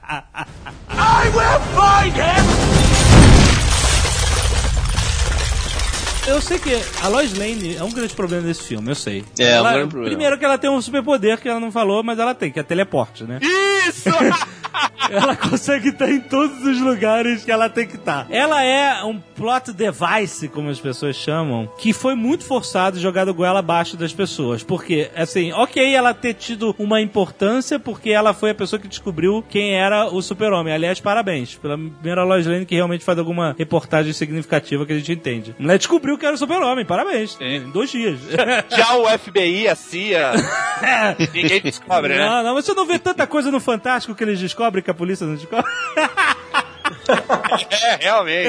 Ninguém pensa em dar um pulo no câncer. É, exato. Tudo cai na fazenda ali dele, né? É nas redondezas. o FBI foi na fazenda levar a Lois Lane. Foi. É, foi. mas depois não pensa em voltar lá Não, pra ver se não. ele tá lá. Não, não, não, para, que isso? Por exemplo, por que, que ele levou a Lois Lane no, no nave, o Zod? Traz a mulher também. Isso, cara, isso é demais. cara. Caraca, eu tenho uma explicação. Ah, mas também, nego, tá, vocês estão querendo implicar com filme de bobeira. Ô, olha só, o repórter lá do site de fofoca falou no, no Jornal Nacional lá pro William Bonner. A Lois Lane, que sabe quem é o super-homem, pergunta pra Lois Lane. Tu acha que o Zod não tava monitorando? Então. Ele, ó, beleza, Lois Lane, vamos lá. Ah, essa aí é a Lois Lane, traz pra cá. Não, não, mas... Vamos sabe- ler a lente de- da mente dela, pô. Ah, Até aí tudo bem. Então foi por isso que o Zod trouxe ela pra nave. Ela falou, ah, desculpa porque mexeram na minha cabeça. O Super-Homem falou, na minha também. Então, esse que é o problema. Se ele tivesse pego a Lois Lane, ó, vou, vou monitorar tua mente pra descobrir mais sobre o super-homem, ok. Mas ele pegou o super-homem e monitorou a mente dele também, cara.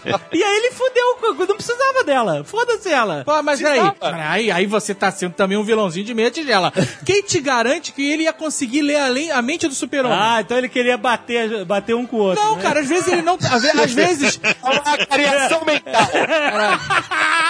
É, exatamente. Às vezes ele não conseguiria ler a mente do cara e teria que ler a dela, ou às vezes usar ela pra. Ela- ela era a amostra de A mulher controle. tava ali de bobeira. né?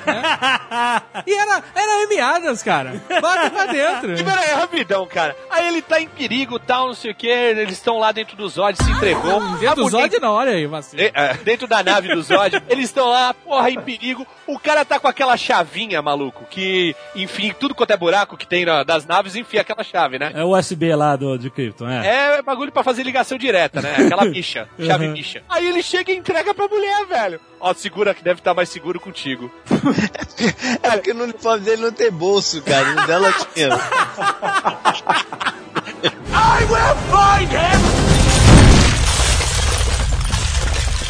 Outra coisa que não faz sentido, né? Eu critico o filme nesse ponto também. É assim, ele vai naquela nave e aí contra o fantasma do pai lá computadorizado, né? Isso eu achei meio chato. Ah, mas ok, isso no outro filme Chega também de Russell. Crowe, né, cara? Seu Não precisa Russell tanto Crowe. assim de Russell Crowe no Aí o. Russell Crowe... Malumbrando era mais assim, respostas prontas. Não, não, não, mas tinha uma interação. Ele perguntava coisa ele respondia. Rolava uma inteligência artificial. Mas olha só, Ah. ele chega pro Russell Crowe, oi, oi, vou te contar quem é você, tarará, não sei o quê. E olha só, esse uniforme tem o. Esse aqui é o uniforme da nossa casa, na casa El, e isso aqui é, significa esperança, e ele vai e veste o uniforme. E por quê, né, cara? Não, não, não, ok.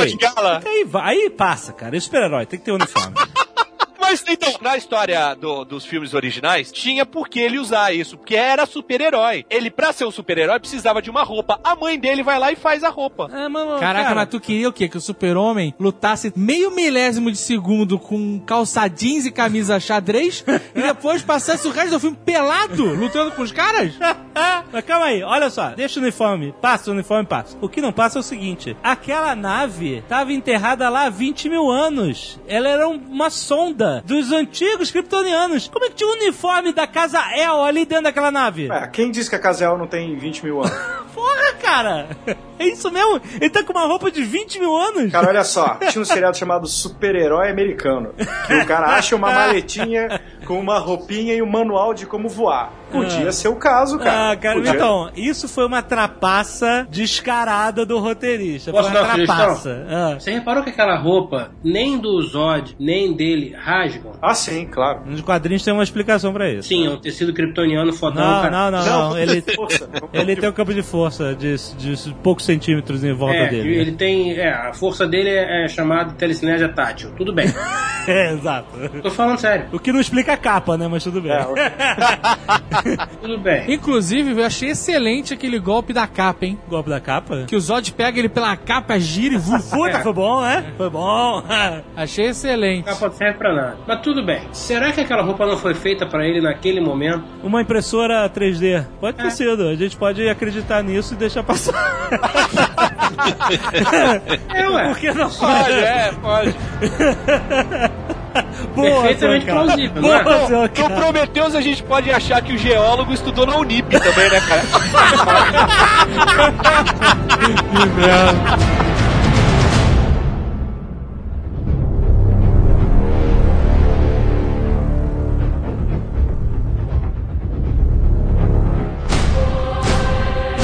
A porradaria em Smallville, eu já achei foda pra caralho.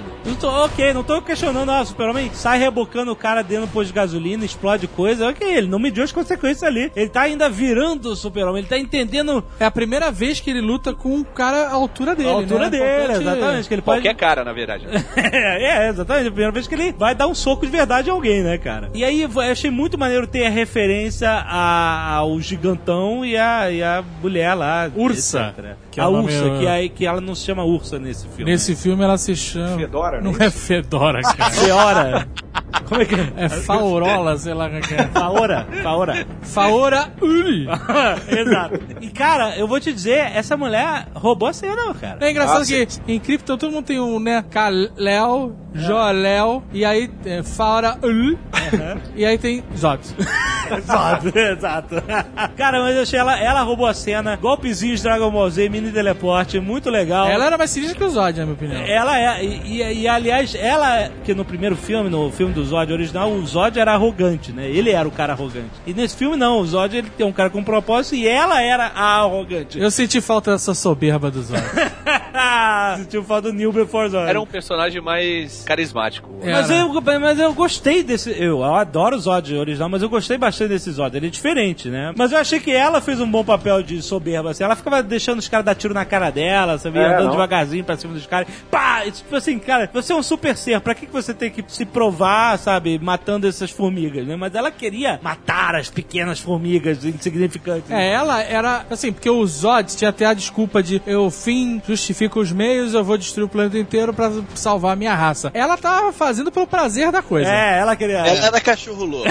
exatamente, exatamente. É muito maneiro. A armadura dela era maneira pra caralho, o design foda. E toda vez que ela pulava do alto em direção à câmera, ela fez umas 30 vezes isso. Era muito maneiro, cara. É, pulou em cima dos aviões, foi bem foda. Eu achei bem maneiro, cara. E o gigantão fi- ficou pouco tempo, né? O que aconteceu com ele? Eu Não lembro. Ele foi massacrado pelo Foi massacrado não? Ou ele fugiu, sei lá. Fugiu. Cara, eu não gravei nenhuma cena do, do, do gigante. Eu só fiquei Ele deu umas realmente. a- porradas no super-homem, mas ele, assim como o gigante do outro filme, não tinha personalidade. Ele era só um kryptonino gigantesco. E fica até a dúvida se é um cara ou um robô de tão grande, né? Não, É, mas exatamente. Porque nenhum outro kryptoniano é tão grande, né, cara? É. Eles ficaram com vontade de botar a cara dele parecida com o Vin Diesel, mas depois se arrependeram. Não, aparece a cara dele? Aparece dentro da nave. Ah, é? Eu não- Eu não lembro de ter Também visto. não lembro. Eles estão andando assim, ele é o último da fila. Pá, o cara joga um trem, joga uma, uma locomotiva no, no, no super-homem. É muito bom, cara. Você vê o trem voando pra cima do cara, é muito bom. É muita destruição, cara. Não, e quando eu vi o trailer, eu falei, caralho, o que, que os caras vão fazer lutando em Pequenópolis, né, cara? Mas faz sentido, né? Eles foram lá atrás da navezinha do, do garotinho. Eu ainda senti falta dos outros kryptonianos, do jardineiro, do médico, entrando na porrada. o jardineiro podia arrancar todas as árvores dos Estados Unidos, cara. Entendeu? Isso é uma loucura. Exame de sangue, tirava o sangue de todo mundo, sabe? Porra, tinha que botar essa galera pra porrada. Não, não faz sentido Mas isso. ele tava Ah, operando as máquinas, cara. Essa que mané porra. máquina, cara. Ah, que mané máquina. Tava operando lá o... o- Estaciona a nave, sai todo mundo, come o planeta na porrada e volta, bicho. Ele achava que ele podia dar conta do Mas cara. olha só, o planeta não estava oferecendo resistência a eles. Exato. O único. As naves, os aviões do exército, o tanque, nada. Isso não, faz, isso não fez diferença nenhuma, cara. O que tava dando problema pra eles e que eles não sabiam era o super-homem. Que eles acharam que não ia dar nada. E quando chegaram lá, o cara ofereceu resistência. Tanto que eles mandaram: manda a Trinity, manda esse gigante e isso tá tranquilo, resolveu o problema. E aí, que- tipo, o melhor soldado, os melhores soldados e não deram conta. Tanto que depois foi o próprio Zod lutar com o cara que é o, o militar motherfucker de Krypton. Mas ele foi porque só sobrou ele, né? E o exército, resistência, eram dois generais, um jeep, um tanquezinho Metigel e um helicóptero. Não é, Nunca né, vi o exército. cara? Cara, o exército americano no filme era isso. Os Era caras iam jogar uma três... bomba nuclear em Metrópolis, cara. Aonde? Muito porra, cara, é o que eu não posso falar que vão negar meu visto, mas por muito menos o nego faz isso, pô.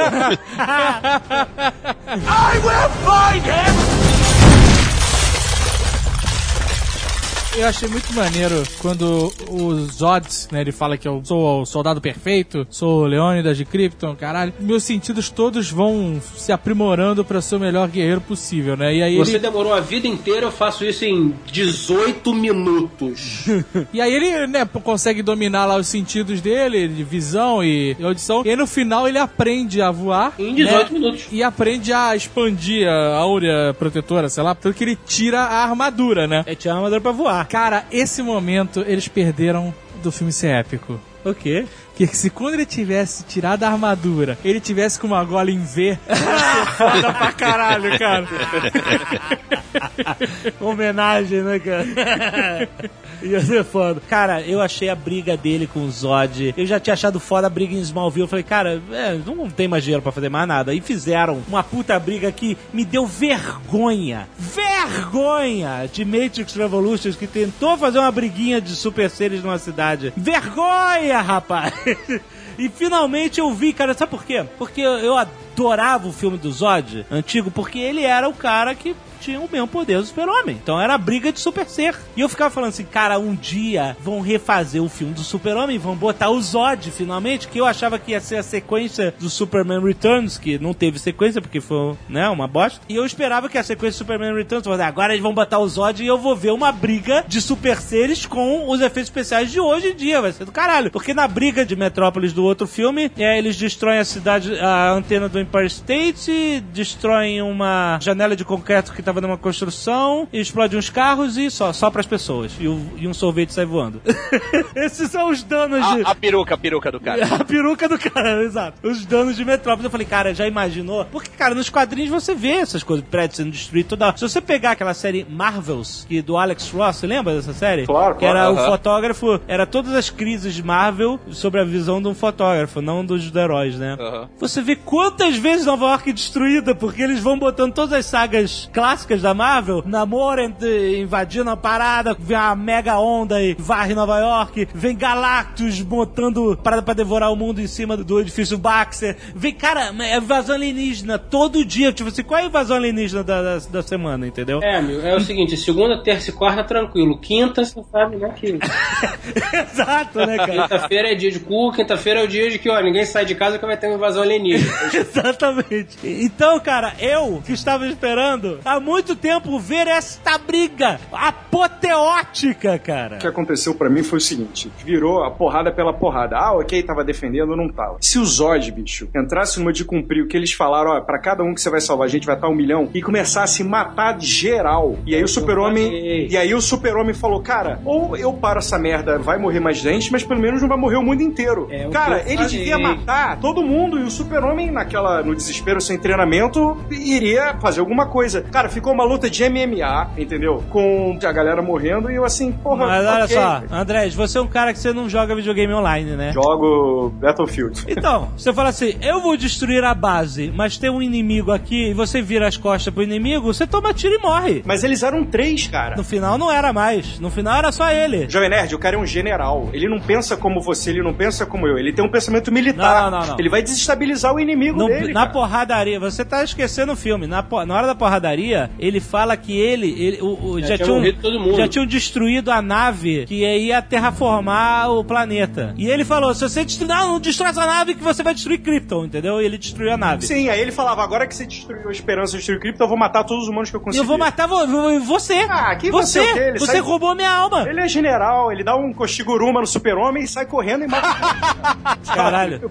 Olha só, naquele momento, ele era vingança pura. Foda-se, acabou meu mundo, eu vou te matar. Eu entendi, mas ele não pensou que sendo um general, Caraca, ele cara. deixou a coisa chegar naquele ponto. Entendeu? Mas É caraca, tô não, falando. acabou a estratégia, maluco. Agora é, agora é morte. Cara, nunca teve estratégia. É Olha essa a só. questão. O Zod e a galera lá nunca pensaram friamente. Falaram, cara, o cara tem o mesmo poder que a gente, ele pode parar a gente, o que, que a gente Mas vai ele- fazer? Manda um cara pra Paris, ninguém se importa com o francês, manda destruir aquela merda inteira e ele não vai saber o que fazer, sabe? Ó, Fica. O Zod, o Zod de 1980 pensou nisso. Ah, ele falou pois assim, ele tem uma fraqueza, ele se importa com as pessoas. É isso, é isso. Vamos botar pra fuder as pessoas. É isso, é isso. Teve muita gente falando que faltou ele se portar com as pessoas na hora da briga da cidade. Eu, particularmente, gostei porque tem duas cenas que eu olhei com calma e falei, caralho, o cara explodiu.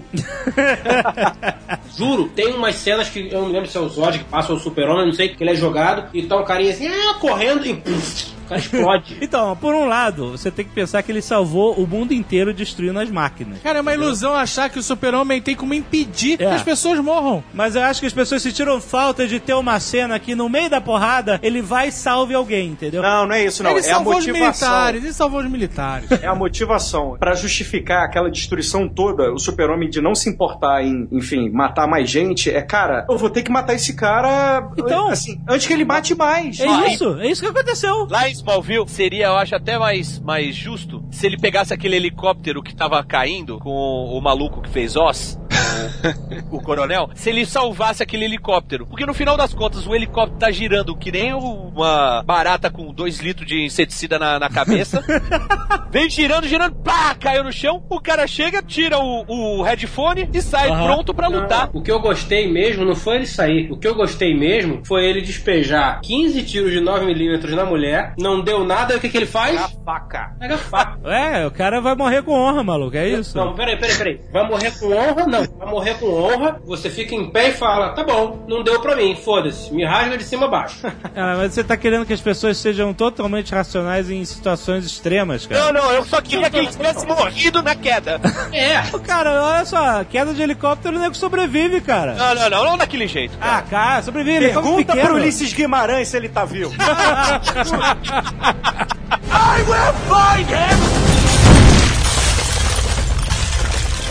Eu achei a briga muito boa. Quando o Zod começa a, a- a jogar raio de laser pra tudo quanto é lá dentro daquele prédio, sabe? Ah, ele descobre que ele tem o laser e ele sai rasgando o prédio inteiro com aquilo. Eu achei muito foda, cara. Muito maneiro. E, e, cara, é, é- é- aquele nível de destruição épico era o que eu queria ver. Então, por isso que eu fiquei satisfeito. Talvez o Andrés não quisesse ver isso. Ele quisesse ver o super-homem não- distribuindo flor pras pessoas. Olha, O amigo imaginário é sempre do contra. Impressionante. Cara, no final eu achei, pra mim faltou o Optimus Prime caindo na porrada ali, destruindo a cidade também, que foi a me... Transformers e o final do Super-Homem pra mim foi a mesma merda, entendeu? bando de efeito especial, bando de coisa nonsense, né, né, né. Ele falei, não caralho, sei se, cara, o Não é cara um bagulho que, que nem. Quando a gente viu Terminator 2, lá em 1990 e pouquinho, Aham. a gente ficou boquiaberto. Fala assim, caralho! Exatamente, Que exatamente. coisa, é uma coisa nova. Uma parada fora. O que a gente viu nesse filme não foi nada demais. Ah, ah, olha Tudo só. já foi feito, Tucano. Tudo já foi feito. Cara, quando o cara dá uma chicotada no cara, ele, ele bate na lateral do prédio, abre um shockwave na lateral do prédio, eu achei. Eu, eu falei, caralho, foda. Puta que pariu. Eu tava assim, cara. Eu tava feliz. Eu tava feliz com, com a destruição toda. E, e óbvio que eu já vi, de alguma forma, eu já vi prédio caindo em filme, eu já vi prédio caindo não sei o que, no Matrix, whatever. Já vi isso tudo. Mas, cara, eh, tá num filme que eu tava gostando, que eu tava achando interessante. Eu tinha a expectativa de ver uma super luta com o Zod. Eu estava vendo uma super luta com o Zod. E, e eu gostei do personagem do Zod. Eu gostei da motivação dele recriar Krypton ser uma coisa que tava no DNA dele. Ah, e isso quando é legal, ele não é conseguiu fazer isso, ele fala assim: Você tirou a minha alma, seu filho da puta, agora eu vou destruir essa porra toda, entendeu? E quando ele mata o Zod, mais uma vez, como a gente já falou, né? Que é simbólico aquele negócio dele simplesmente falar: Chega, chega dessa destruição. Quando ele mata o Zod, ele dá um berro, cara. Ah! Sabe, um berro? Tipo, caralho, olha o que você me fez fazer! Olha onde é que eu fui, cara! Tipo, Isso eu sabe? não gostei. Eu acho que ele grita muito no filme. Grita muito do caralho, achei do Ele caralho grita essa muito cena. no filme, tudo ele grita, cara. Ah, vamos levantar o, o posto, o, a perfuratriz aqui do posto de petróleo, grita. Vamos voar pela primeira vez, grita. Vamos bater no gatinho na árvore, grita. Porra! Mas ali, cara, ele tava gritando porque ele teve que ir ao, ao- ao lugar que ele nunca achou que ele teve que matar o cara, ah, não fode, Jovem Nerd. Ele tava gritando no chão. Pô, cara, o Super-Homem foi ao fundo do poço e descobriu que tinha um alçapão quando bateu lá, cara. A parada é essa. Ele matou o Zod e ele viu que o buraco era muito mais embaixo, entendeu? E aí, olha só, eu acho que eles têm agora um cenário tão foda pra fazer um segundo Ah, isso sim, filme. isso sim, Porque, isso. cara, o Lex Luthor sendo o cara que vai reconstruir, chegando como empreiteiro que vai reconstruir Metrópolis, dizendo quem é esse cara, esse super-homem? Porque a verdade é que o super-homem salvou o mundo, ok, ah, beleza, ele é nosso amigo, tararel, mas a ameaça chegou lá por causa dele, né? Porque ele ligou o Distress Call lá quando ele acessou a nave e ele que chamou a porra do alienígena pra lá, né? O alienígena tava procurando ele, então, cara, o roteiro do segundo filme pode ser muito foda se existir uma campanha de desacreditar o super-homem e colocar ele como um verdadeiro vilão, cara. Aí é que mora o perigo. Pode ser muito foda. Pô, e aí o terceiro filme faz Apocalipse com a morte do super-homem? Não, não. Caralho. Ah, não, não, não fode, não. Apocalipse foi a pior merda que ele já Por que, cara? Não, Apocalipse. Vale Ah, não, Mariano. Bosta! não, legal, cara. Eu gosto, eu gosto. O terceiro filme tem que ser o Lobo, o super-homem Lobo. Ah, É isso aí. Se é pra esculhambar, porra, bota o lobo. Os golfinhos voadores do espaço. porra. bizarro, bizarro. Tem que Bizarro, bizarro. Pô, Não, bizarro é meu irmão. escroto. Você é o limite. Se é pra esmerdalhar, vamos que vamos, porra. e eu espero que eles fechem a trilogia com o Mr. Mixoplex.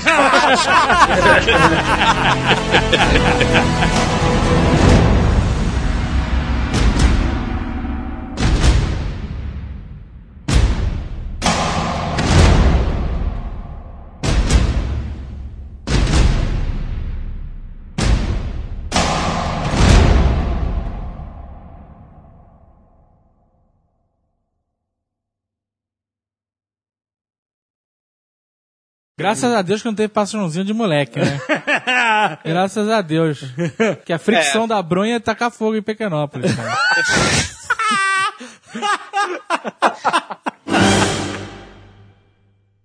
Este Nerdcast foi editado por Radiofobia, podcast e multimídia.